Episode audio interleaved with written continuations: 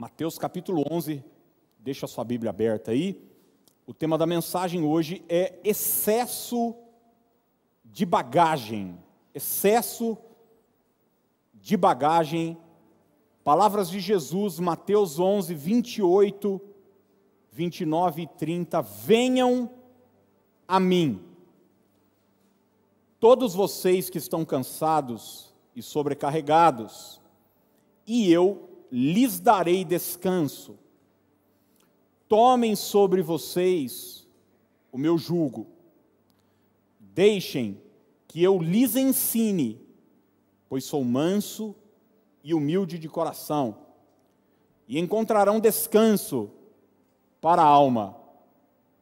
Meu jugo é fácil de carregar, e o fardo que lhes dou é leve. Meu jugo é fácil de carregar, e o fardo que lhes dou é, é leve. Ô, gente, viajar é uma delícia, não é verdade? Quem aqui gosta de viajar? Viajar, poxa, viajar é. Viajar é uma benção. Mas carregar a mala é um manhaca, né? Seja honesto.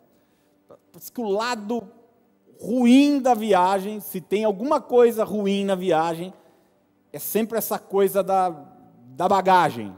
Da bagagem. Às vezes precisa encher, quem tem família grande sabe do que eu estou falando. Às vezes você faz uma, uma viagem legal é, e na hora de voltar no aeroporto, às vezes tem aquela questão é, do peso da bagagem, do excesso da, da bagagem. Eu já vi muitas vezes, já presenciei, você já deve ter visto isso, ou talvez já até ter feito isso, né? Chega no aeroporto e daí vamos pesar antes para ver se passa ou não. E daí começa a jogar a roupa numa outra, numa outra mala e tal, e aquele perereco, aquele perrengue, por quê? Porque a bagagem tem, tem um limite de peso tem um limite que é suportável, que é aceito.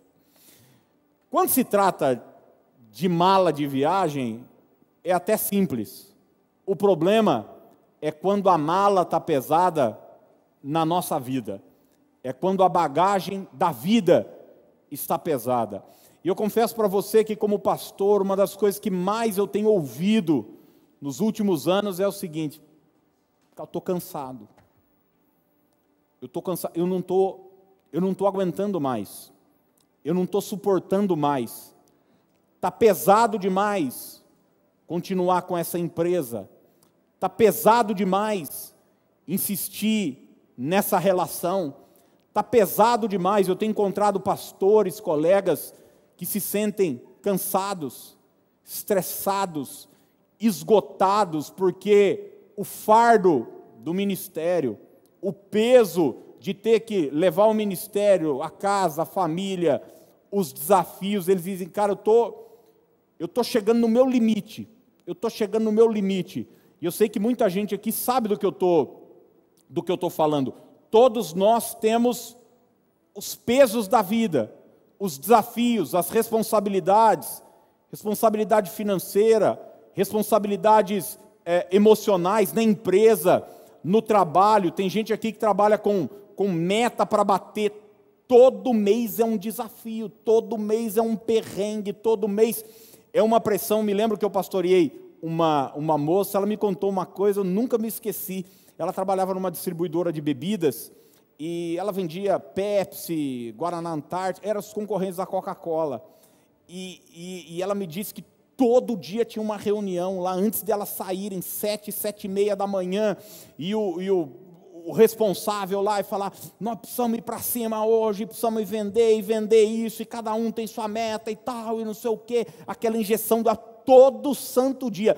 E no final, no final tinha um macacão, um, um, um, tipo um gorila de, de pelúcia, grandão assim, no final da reunião, com a camiseta da Coca-Cola representando a concorrência. Olha só, e diz que todo, todo mundo que passava lá tinha que pegar aquele, aquele ursão, aquele era como se fosse um, um gorila assim mesmo, com a, com a camisa da coca que tinha que passar lá, dar uma bica, dar um chute na cara do, do, do urso lá, do, do, do, bicho de pelúcia lá e falar, vamos acabar com a concorrência hoje. Agora, imagina você todo dia essa pressão. Todo dia esse desafio, eu preciso vender, eu preciso, eu preciso dar resultado. E às vezes a gente vai acumulando essas pressões, acumulando esses pesos na nossa vida. Há mães aqui que estão esgotadas. Há pais de família me ouvindo agora que estão esgotados. Você tem de repente famílias ali na sua empresa que dependem de você, que comem ali, dependem de você e você vai sentindo aquele peso, aquele fardo, e em meio a tudo isso, as pressões da vida, aos desafios da vida, aos pesos da vida, aparece Jesus dizendo o seguinte: o fardo que eu dou para vocês carregar é leve, é fácil de carregar. O meu jugo é suave. Vocês precisam aprender comigo. Comigo a vida é leve. Comigo o jugo é suave. Aprendam de mim. Daí, meus amados e queridos irmãos, nós temos duas opções.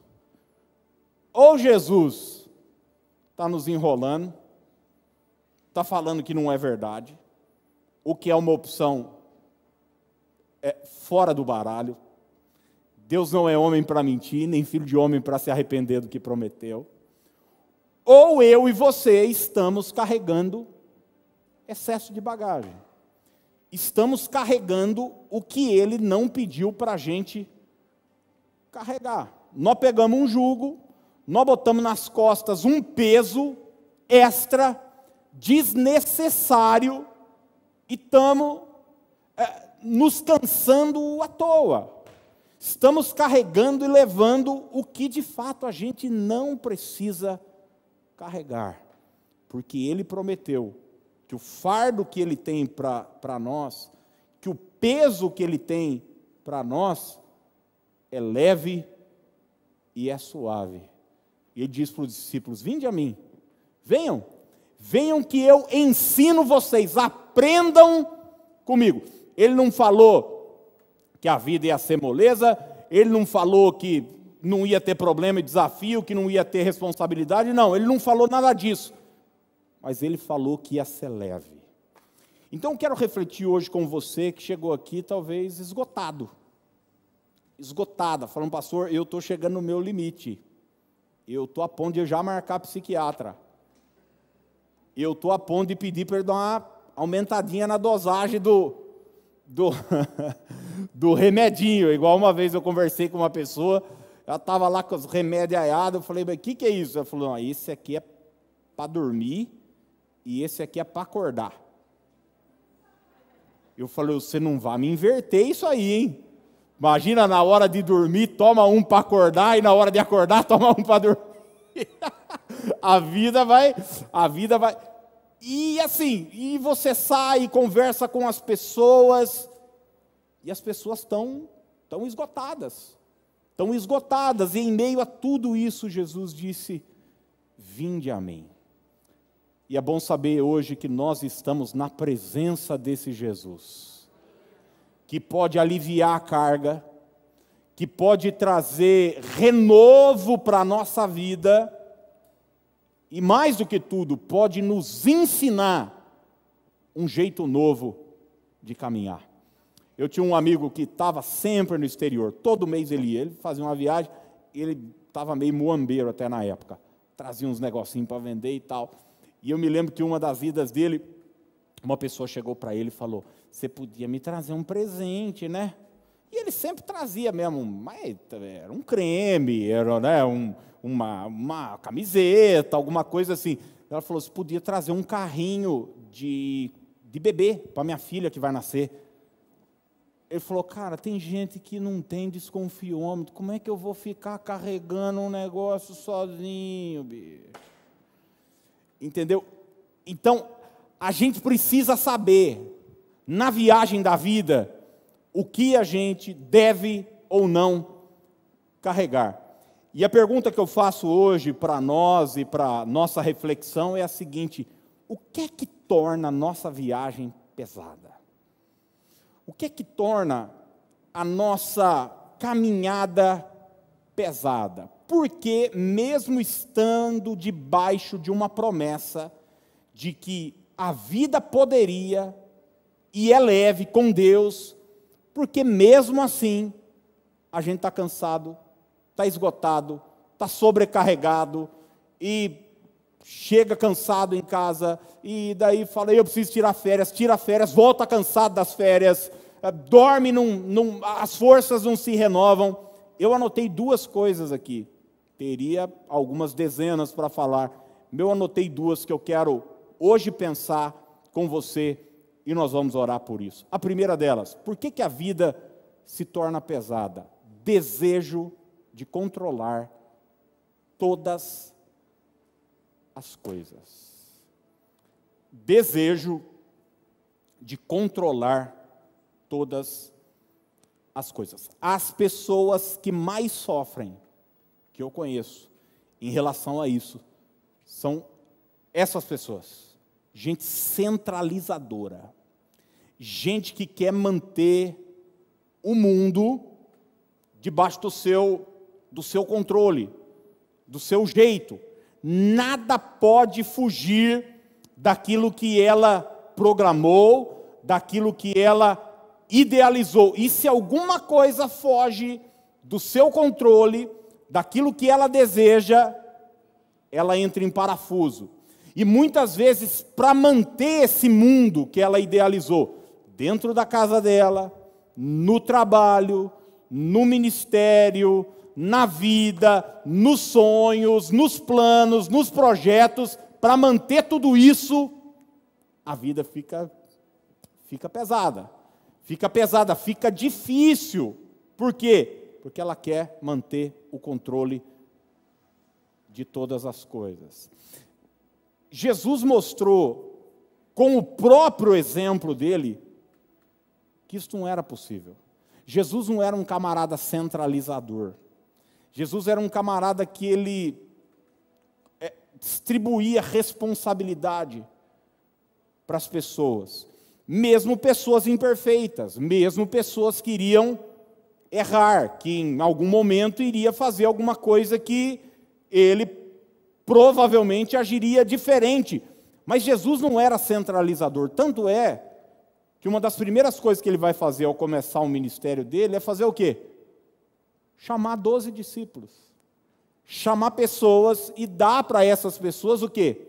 Responsabilidades, missão, instrução, dizendo: olha, vocês vão fazer assim. Você vai ver em muitos textos bíblicos Jesus chamar os discípulos e falar: ó, vocês vão entrar numa cidade, é assim que vocês devem agir. Quando vocês chegarem numa casa, vocês orem pelas pessoas. Quando vocês forem orar, vocês orem assim. Enfim, Jesus não tentava manter, controlar todas as coisas. Mas é interessante que você vai ver no Antigo Testamento, Moisés já tem uma atitude completamente diferente da atitude de Jesus, né?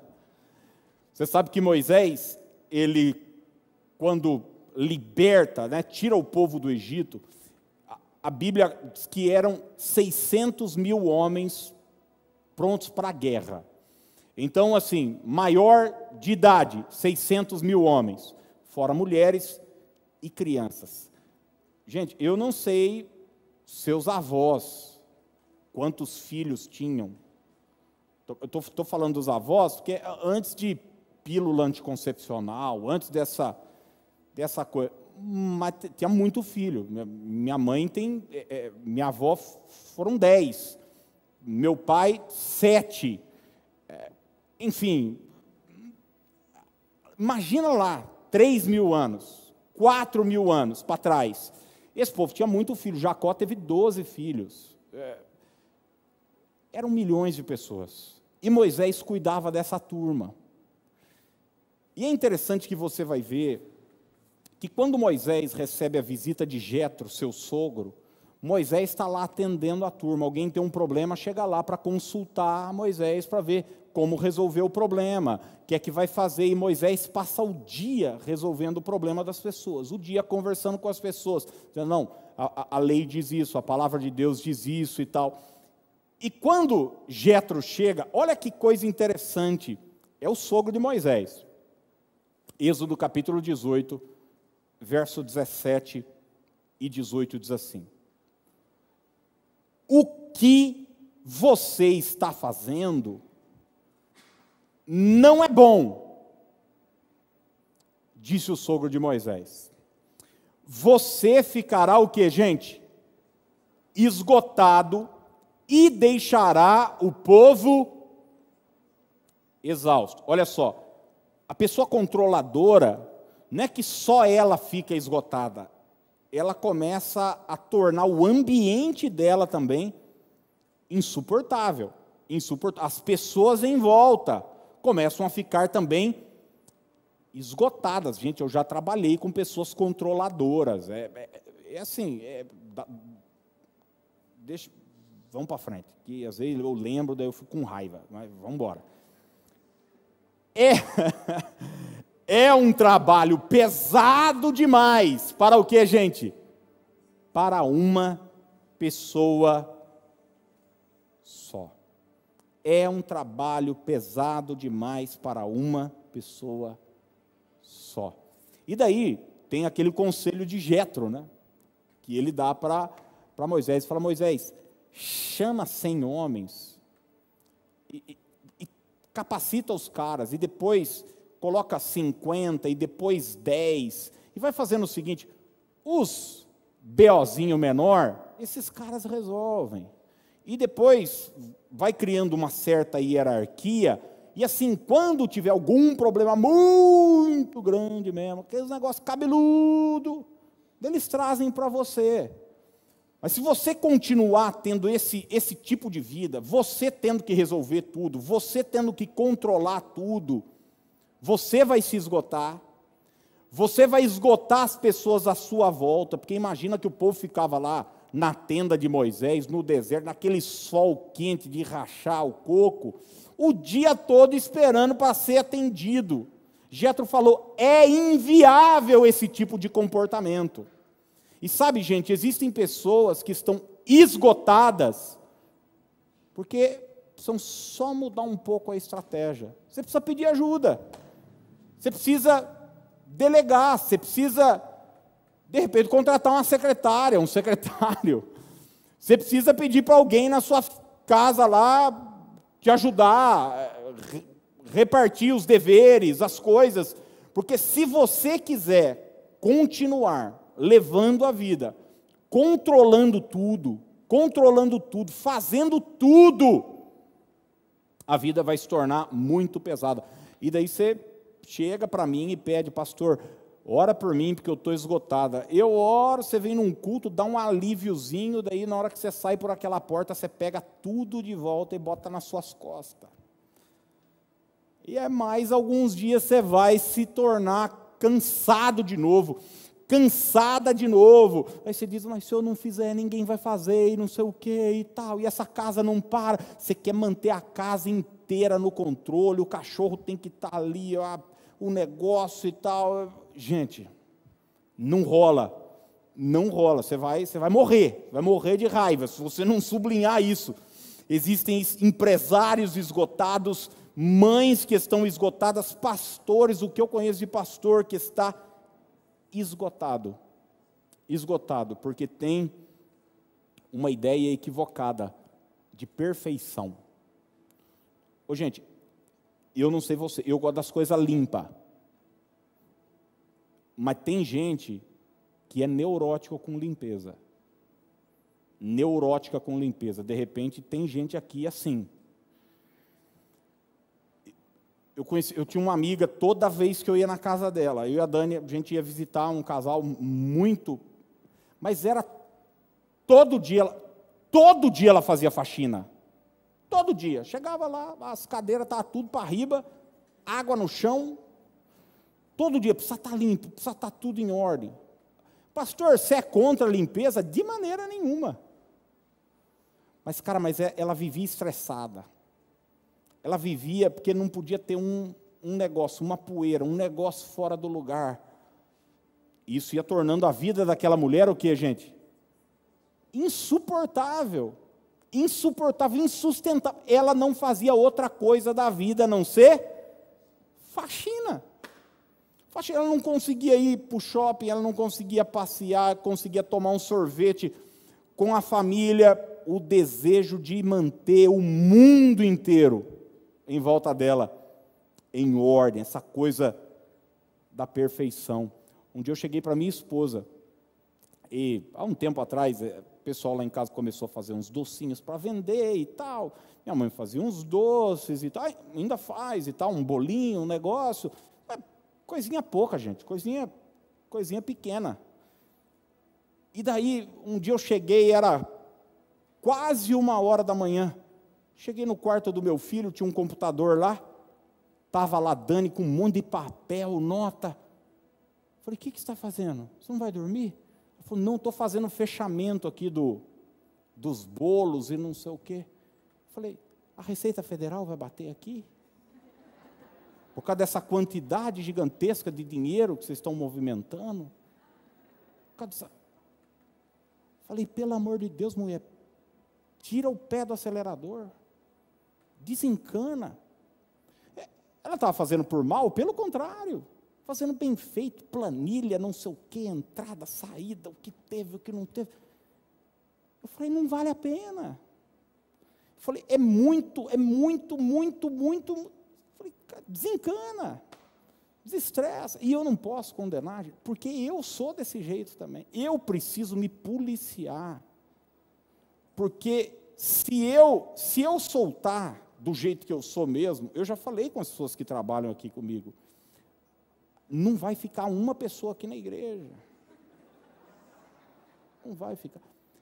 Eu, antes do culto, eu estou terminando de preparar a mensagem, de, de preparar não, que já está preparada, mas de reler, de organizar. Eu fico na minha sala trancado ali. Às vezes eu coloco um louvor, estou orando, me concentrando para poder chegar aqui em paz, trazer uma palavra para vocês.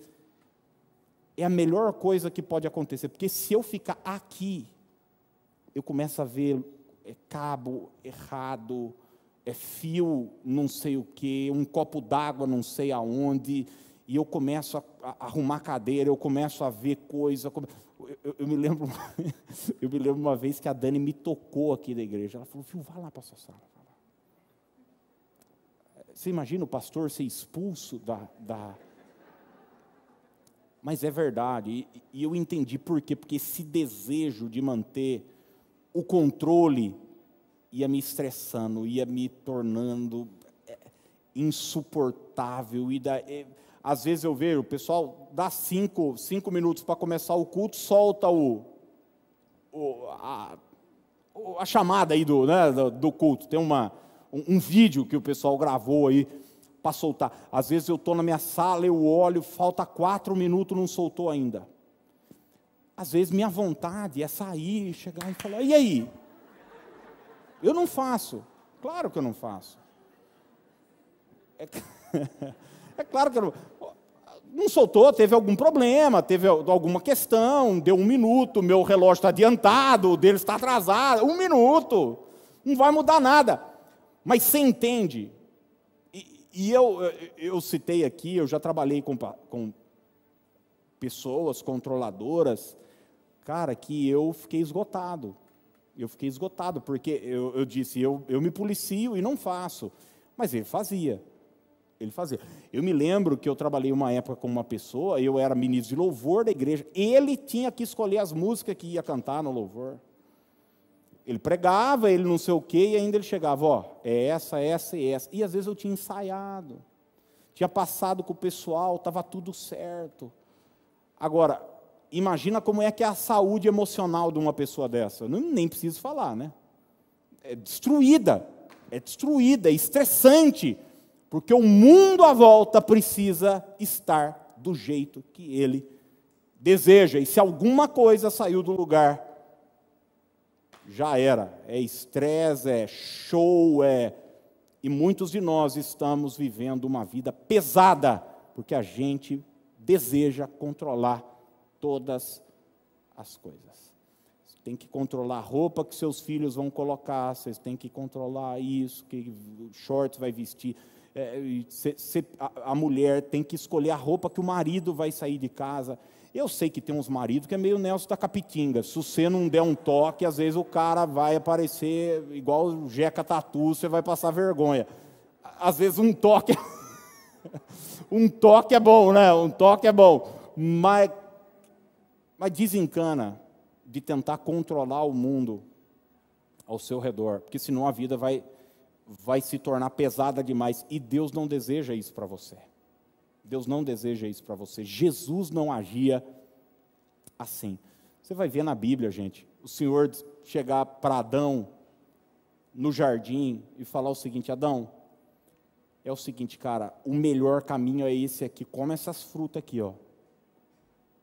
Essa aqui não é legal. Mas Deus não colocou cerca elétrica em volta da, da, da árvore, colocou? É, num, num, na hora que ele foi lá pegar o fruto, ele e Eva, Deus não chegou e, sei lá, e na frente, ah, mandou um anjo, não. Porque Deus não é aquele que controla, é o diabo que quer controlar.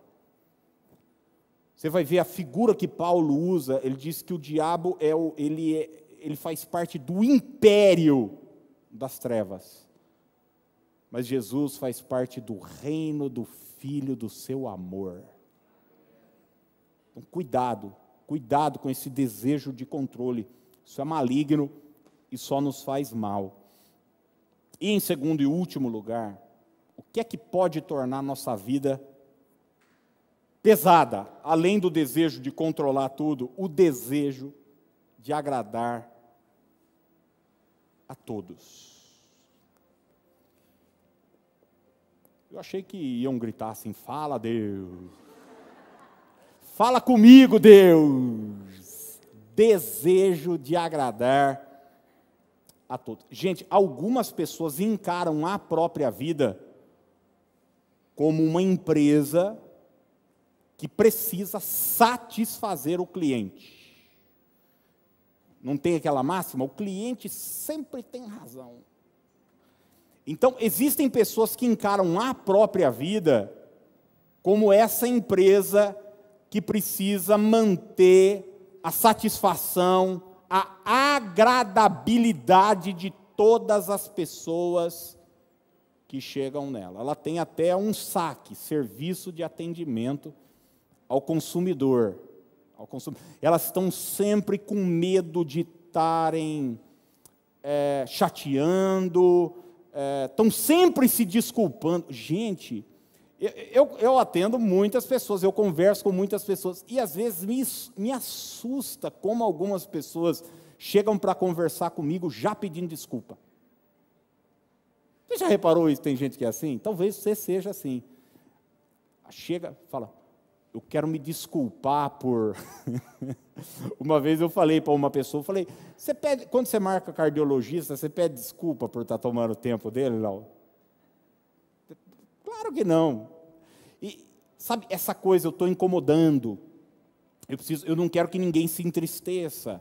Eu não quero que ninguém fique chateado comigo. Eu não quero. Eu preciso manter a minha volta, como diria o nosso imperador da nossa nação, o bem de todos e a felicidade geral da nação. Sabe? Se é para o bem de todos e para a felicidade geral da nação, diga ao povo que fico. E às vezes a gente vai levando a nossa vida assim, tentando manter o bem de todos e a felicidade geral da nação. E eu quero dizer para você que isso é impossível. Você pode tentar manter a agradabilidade de todo mundo que está à sua volta, mas se prepare para ter uma vida imensamente desagradável. Sua vida ficará insuportável. Insuportável se você quiser manter todos à sua volta feliz o tempo todo. Você não é responsável, guarde isso em nome de Jesus. Você não é responsável pela felicidade dos outros. Você não é responsável pela felicidade dos outros. Você não é responsável por manter a felicidade dos outros. Quem vive tentando agradar a todos, como eu disse, vive uma vida desagradável. E, e, e, é interessante, né, gente? Porque assim, eu, eu, eu já vi muito isso. Normalmente, quem vive buscando a felicidade de todo mundo o tempo todo, e eu quero abrir um parênteses aqui, essa não é uma mensagem para dizer o seguinte: a partir de agora é para você ser uma pessoa desagradável. É isso que eu estou dizendo? Não. A partir de agora é o seguinte: é para você manter todos à sua volta infeliz. Não é isso que eu estou dizendo. É igual gente que, pra, que discorda do politicamente correto e daí ela vive uma vida politicamente incorreta, né? Ela quer é, é gente que discorda da falsidade e daí ela quer ser o, o ultra sincero. Não é isso que eu estou dizendo. Todo extremo é sempre muito nocivo e complicado. O que eu estou dizendo para você é o seguinte: se você quiser manter todos à sua volta feliz, sabe o que, que vai acontecer? Você vai começar a criar dentro do seu coração dívidas imaginárias dos outros com você.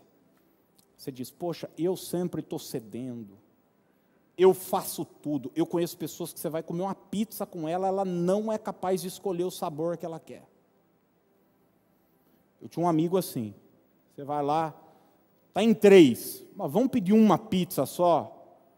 Vem nove pedaços cada um come três pedaços, tá bom, de repente depois nós pede uma doce.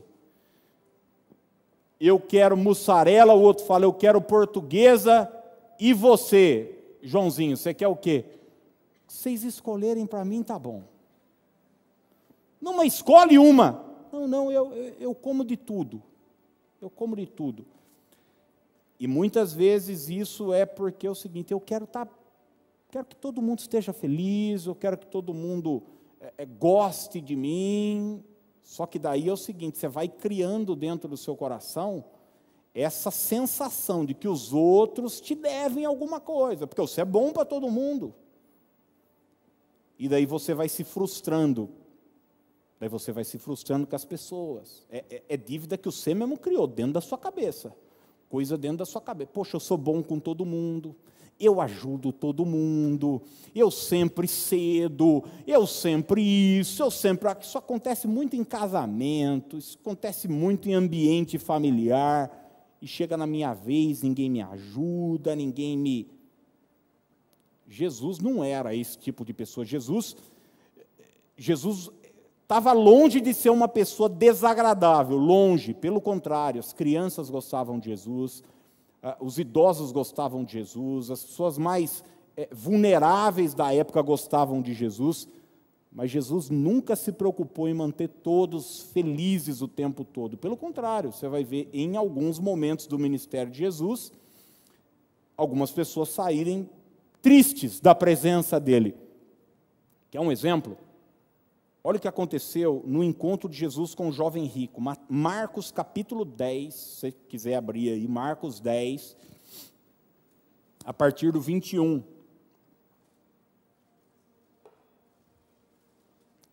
Eu tenho, eu confesso para vocês que eu tenho medo, eu entendo, mas eu tenho medo de algumas frases. Eu sou capaz de fazer tudo para manter a felicidade dos meus filhos. Hum. Até mentir na escola, fala que ele estava doente porque ele não entregou um trabalho e daí ele vai ficar de recuperação. E, gente, isso não, isso não é uma coisa assim que eu já vi, ó, de gente que está aqui levantando a mão, entra na minha casa, entra na minha vida, entra na minha casa, Jesus. E a mentira está reinando lá e os valores estão sendo negociados.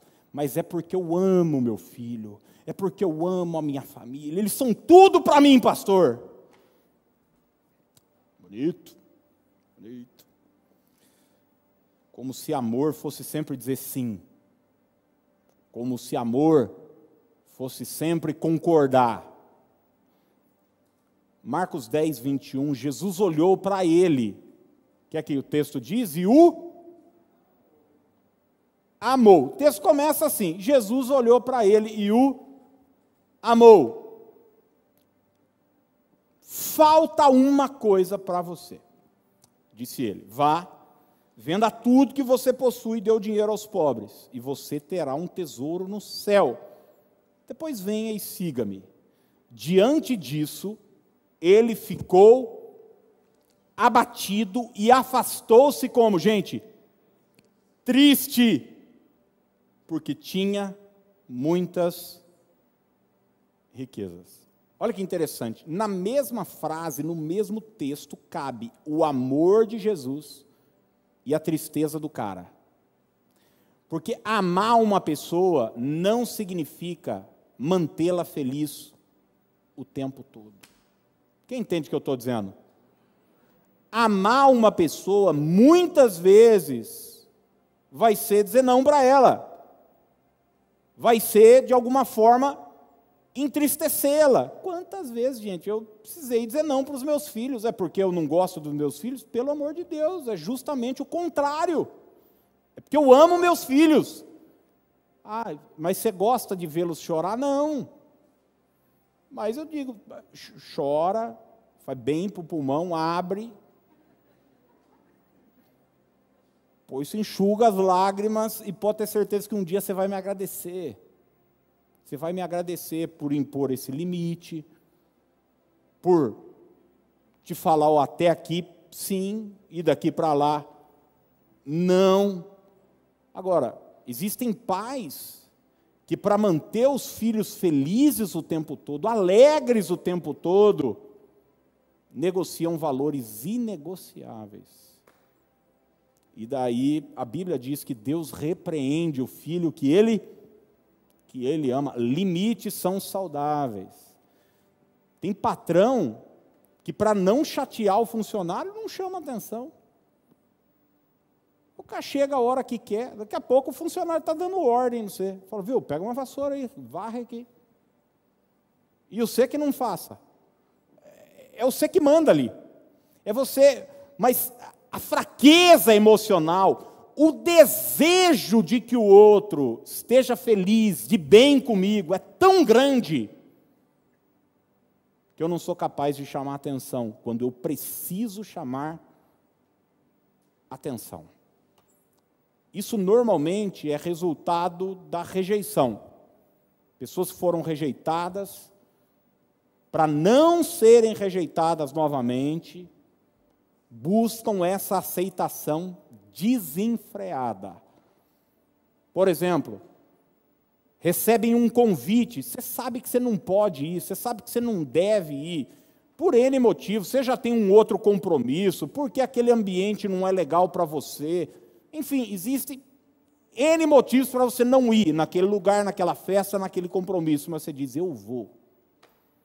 Já fez isso? Não. Ai, se eu falar que eu não vou, daí vai ficar chateado comigo. E daí você começa a criar, cara, um mundo de fantasia dentro de você. Você não pode dar o presente, mas o que, que você faz? Você dá. Não, eu parcelo. E dá, e dá presente que não pode dar que você precisa manter todos à sua volta felizes e gostando de você, amando você. Isso é terrível, gente. Isso é terrível. É, olha o que Gálatas 1,10 vai dizer. Porventura, procuro eu agora o favor dos homens ou de Deus? ou procuro agradar a homens. Se agradasse ainda a homens, o que é que Paulo diz? Não seria servo de Cristo. Existem pessoas que, para manter a agradabilidade dos outros à sua volta, negociam a sua fé.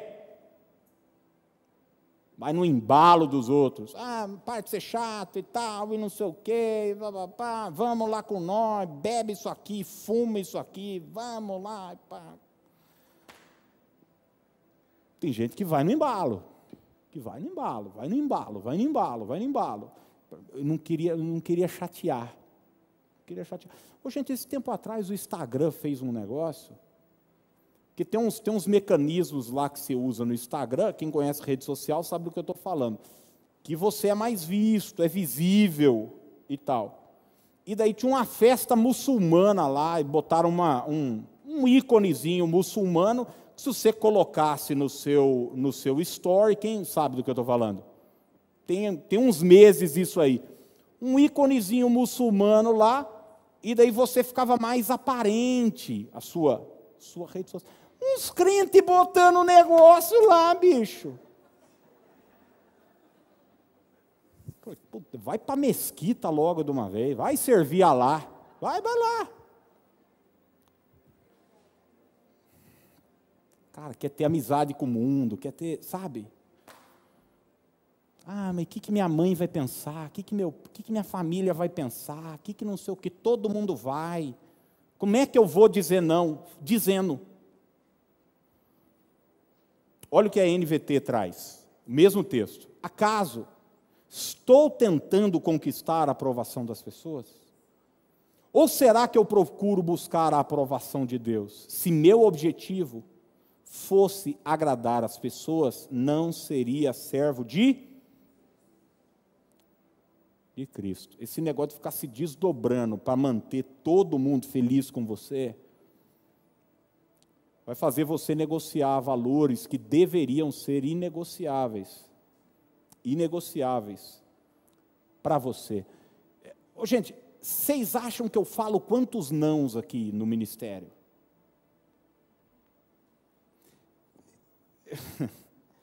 Se eu fosse falar sim para tudo, para tudo, para todo mundo que me manda, pastor que me manda mensagem, ô varão, me chama aí para pregar aí que eu estou na região, eu quero dar uns glória aí na sua igreja. Eu não ia pregar um culto aqui.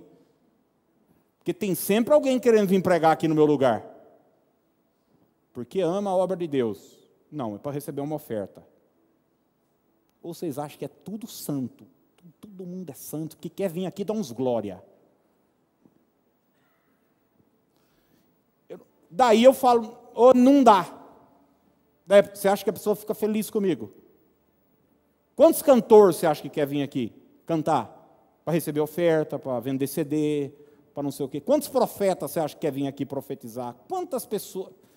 Gente, se eu fosse falar sim para tudo, eu não iria pregar aqui. Eu já estaria vendendo Rinodê, Polishop, Herbalife, colchão. Eu seria coach. Eu, cara, se eu fosse falar sim para tudo, e seria eh, pelo menos candidato a vereador. Porque, cara, eu recebo convite, as pessoas olham para mim e falam, vou botar esse cara, ele sabe falar, ele tem influência, ele pode botar eu numa rede de não sei o que lá e tal, e não sei o que. Não, mas é bom, desmarca comigo. Eles me pegam, né? Eles marcam assim, meio escondido e tal. Eu acho que atendimento pastoral é Putz, grila, bicho. A pessoa fica brava comigo. A pessoa fica chateada comigo. Agora, eu não vou vender colchão porque você quer que eu venda colchão. Eu não quero vender colchão, travesseiro da NASA. Não quero. Eu não tenho nada contra. Pelo contrário, eu quero aquele colchão, mas é caro demais, não tenho dinheiro para comprar colchão. Quer faz massagem na gente, você começa a mijar melhor, que mija melhor. Colchão. Cara, eu não vou, eu não vou vender shake, eu não vou vender perfume, eu não vou me candidatar a vereador, eu não vou, eu não vou, eu não vou. Eu me lembro uma vez uma pessoa ficou chateada comigo, porque se candidatou, enfim, eleição, veio conversar comigo, eu falei, eu não apoio ninguém, eu esqueço, eu não chamo na frente, eu não, eu, eu não me envolvo, eu, eu não faço isso, mas a pessoa achou que eu deveria. Vai fazer o quê? Você faz um plano pessoal contando comigo, mas você não me informa. Daí depois fica chateada comigo. Daí o azar é seu. Só que, gente, isso, ter esse tipo de postura, eu não sou uma pessoa desagradável. Eu procuro ser agradável, educado com todas as pessoas.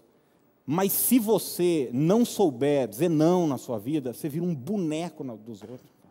E daí os outros dizem. É o que eu falei para você. Todo culto é até alguém aqui cantando. Não, pastor, é só três músicas. Daí o culto ia acabar, sabe que hora? Ah, cara, a vida ia ficar insuportável. Por quê? Desejo de agradar a todas as pessoas. Agradar a todas as pessoas. Não dá. Não dá. Vira um peso. Daí, sabe o que, é? Daí você entra para vender isso, aquilo, aquilo outro, não sei o quê. E daí você fala, ah, meu Deus do céu, eu tenho muita coisa.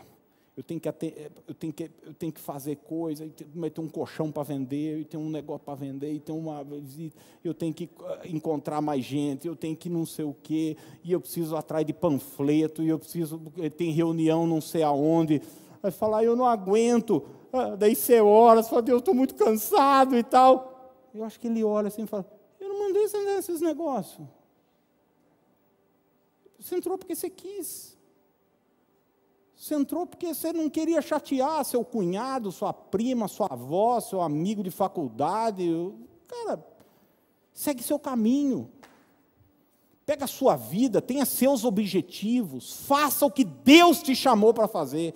Deus te deu uma empresa para tocar, vai lá e toca a empresa. Se é funcionário público, vai lá e dê o seu melhor. Se é pai de família, vai lá e faça. Agora, se você quiser dizer sim para tudo, a sua volta, sua vida se tornará insustentável. Eu termino lendo com você o salmo conhecidíssimo da Bíblia, que é o Salmo 23. Por favor, peço que você abra comigo, Salmo 23. 1 em diante.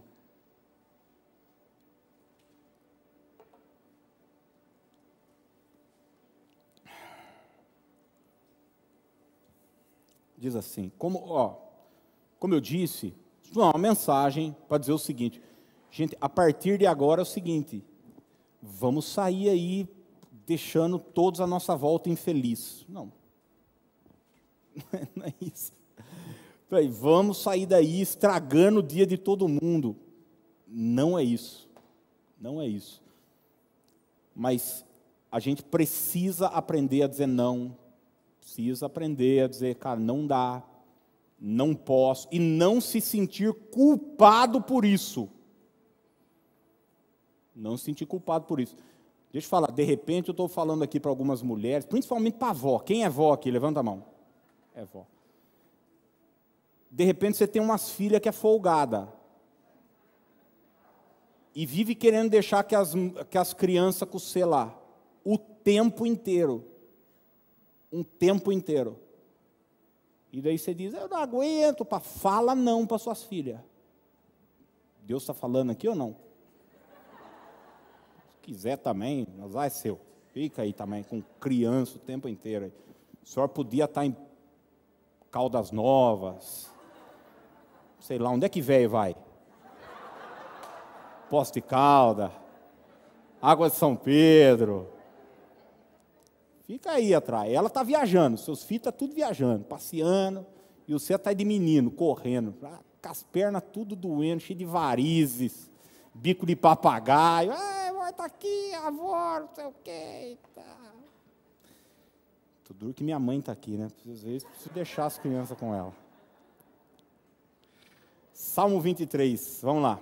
O Senhor é o meu pastor, nada me faltará. Guarde isso agora.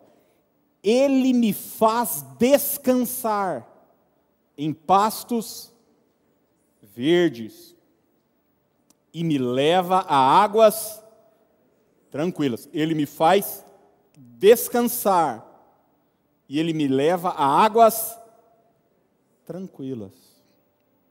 O Senhor renova as minhas forças. e me guia por caminhos o quê? Certos, como ele mesmo prometeu. Você pode dizer amém por isso, gente? O que Deus tem para você é um caminho tranquilo, é um caminho de paz, é um caminho de refrigério, é um caminho. Agora, você precisa deixar Deus te conduzir e não os outros te conduzir. Os outros estão fazendo, de repente, sua agenda, sua, porque você não fala não, tudo que convida você vai, tudo que pede você faz, tudo sim, sim, sim. E você acha que vai ser recompensado porque você é bonzinho. Deixa eu dizer uma coisa para você. Em algum momento da Bíblia você viu assim, Deus é bonzinho? Não. A Bíblia diz que Deus é bom. A gente acha que é, é, é porque a gente ama tem que ser tonto. Tem que... Não. Não, você precisa ser uma pessoa boa, como Deus é bom. Mas o bom fala não. O bom impõe limite. O bom diz sim, diz não, ama, corrige. Então, cuidado, porque se você não for conduzido pelo Senhor e for conduzido por homens, sua vida vai ficar insuportável. Você vai se cansar. Você vai carregar bagagem desnecessária na sua jornada. Daí, de repente, sua saúde já foi, o estresse te pegou, você está vivendo ansioso, preocupado, e ele hoje diz assim para você: Vinde a mim e aprendei de mim. Vamos ficar de pé para a gente orar hoje. Se eu fosse você, depois eu me agradeceria, me agradeceria. Não precisa me agradecer, não. Agradeceria a Deus por te dar uma palavra como essa. Tanta, ó, tanta gente sofrendo à toa, por causa de bobagem, por causa de bobagem, por causa de bobagem. Querer controlar tudo, controlar tudo à sua volta. Sua casa não precisa ser um chiqueiro, e não deve ser um chiqueiro, mas não precisa ser o palácio de Buckingham. Não precisa, cara. Não precisa ser tudo certinho. Para de querer controlar tudo, porque senão você vai surtar. Você vai surtar.